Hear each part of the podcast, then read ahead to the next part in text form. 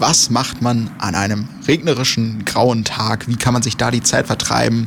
Woran denkt man als erstes? Natürlich Kino. Und äh, das hat sich auch das Campus FM-Team gedacht. Ich stehe jetzt hier mit meiner lieben Kollegin Janette schon vor dem Cinemax in Essen und wir wollen uns einen äh, ganz besonderen Film anschauen, der jetzt äh, ganz frisch in die Kinos gekommen ist. Und zwar geht es um Detektive. Hm, was könnte das wohl sein? Alex, ich glaube, du meinst die drei Fragezeichen. Die drei Fragezeichen ist vollkommen richtig. Ja, äh, natürlich. Also für mich, ich bin damit aufgewachsen. Janet, du äh, nicht so ganz. Du hast noch ein paar Hörspiele gehört und auch erst später. Ja, das stimmt. Ich habe die erst im Urlaub tatsächlich angefangen, die Hörspiele, und bin eigentlich gar nicht damit aufgewachsen, habe das eigentlich vorher noch gar nicht gekannt. Das ist auch der erste Film, den ich von denen sehe. Richtig, es gab, das ist auch schon tatsächlich äh, 13 und 15 Jahre her, tatsächlich, es gab schon mal zwei, drei Fragezeichenfilme. Damals noch tatsächlich komplett auf Englisch gedreht. Jetzt ist es eine rein deutsche Produktion, also auch auf Deutsch abgedreht. Und ein neuer Drei-Fragezeichen-Film, richtig. Die Drei Fragezeichen Erbe des Drachen nennt sich der. Und wir sind schon ganz gespannt. Max kommt auch noch gleich dazu. Den warten wir noch und dann gehen wir mal rein. Und für euch gibt es jetzt schon mal einen kurzen Ausschnitt, was euch in dem Film erwartet.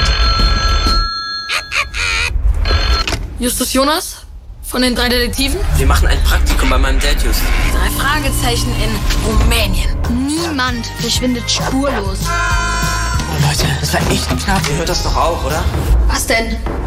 Ihr habt ja als Ausschnitte aus dem Film gesehen. Und auch wir haben zum Teil zumindest unser Popcorn aufgefuttert und uns den Film in voller Länge reingezogen. Da frage ich mich natürlich, was waren so eure Eindrücke? Ich fange mal mit meinen an, ich muss das mal vorweggreifen.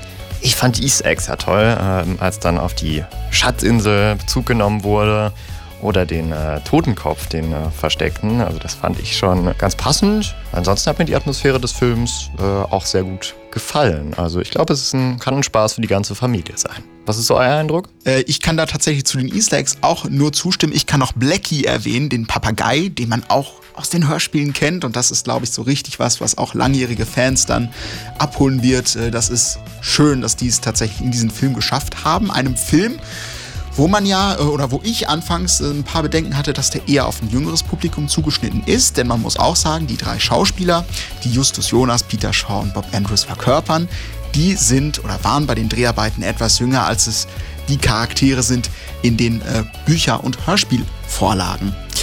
Ähm, letztendlich würde ich auch nach wie vor zustimmen. Ja, es ist ein Film, der, denke ich, vor allem Kinder abholt. Es ist jetzt kein Film, der vor Spannung überläuft, aber es ist einfach eine ganz äh, spannende Handlung. Also man langweilt sich nicht, auch als äh, Mensch in unserem Alter nicht. Und ähm, man fühlt sich eigentlich zu jeder Zeit gut unterhalten. Das kann ich sagen. Ich habe diesen Film auf jeden Fall äh, genossen. Möglicherweise wäre bei der Besetzung noch ein bisschen Luft nach oben gegeben.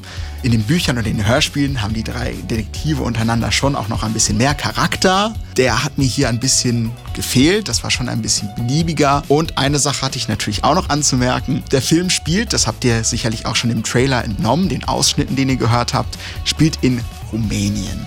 Da habe ich jetzt so die Vermutung, es ist vor allem eine Location. Vielleicht ist das auch wieder so eine Kostensache gewesen, dass es da einfach ein bisschen unaufwendiger und ein bisschen günstiger war, das da zu drehen. Ich persönlich hätte mich gefreut oder würde mich vielleicht auch für mögliche Nachfolger freuen, wenn es dann auch Teile gibt, die eben in diesem wunderbaren kalifornischen Rocky Beach spielen mit der Sonne.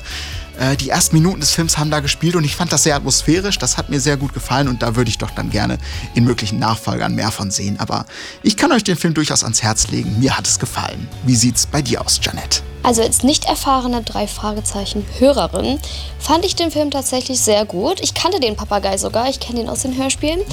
Und ja, also es war halt so ein typischer Kinderfilm. Es war verständlich, man konnte der Geschichte gut folgen, aber ich fand es trotzdem sehr spannend, auch mit diesen ganzen Geheimgängen und allem. Das war wirklich sehr, sehr cool gemacht. Also es hat sich auf jeden Fall sehr gelohnt. In den nächsten Teil gehen wir auch.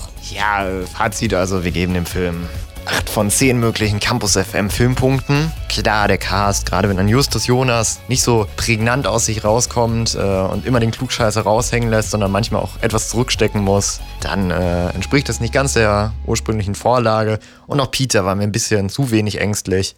Aber rundum kann man schon sagen, ein äh, durchaus gelungener Film. Ein Spaß für die ganze Familie sozusagen. Damit zurück ins Studio. Campus FM klingt anders.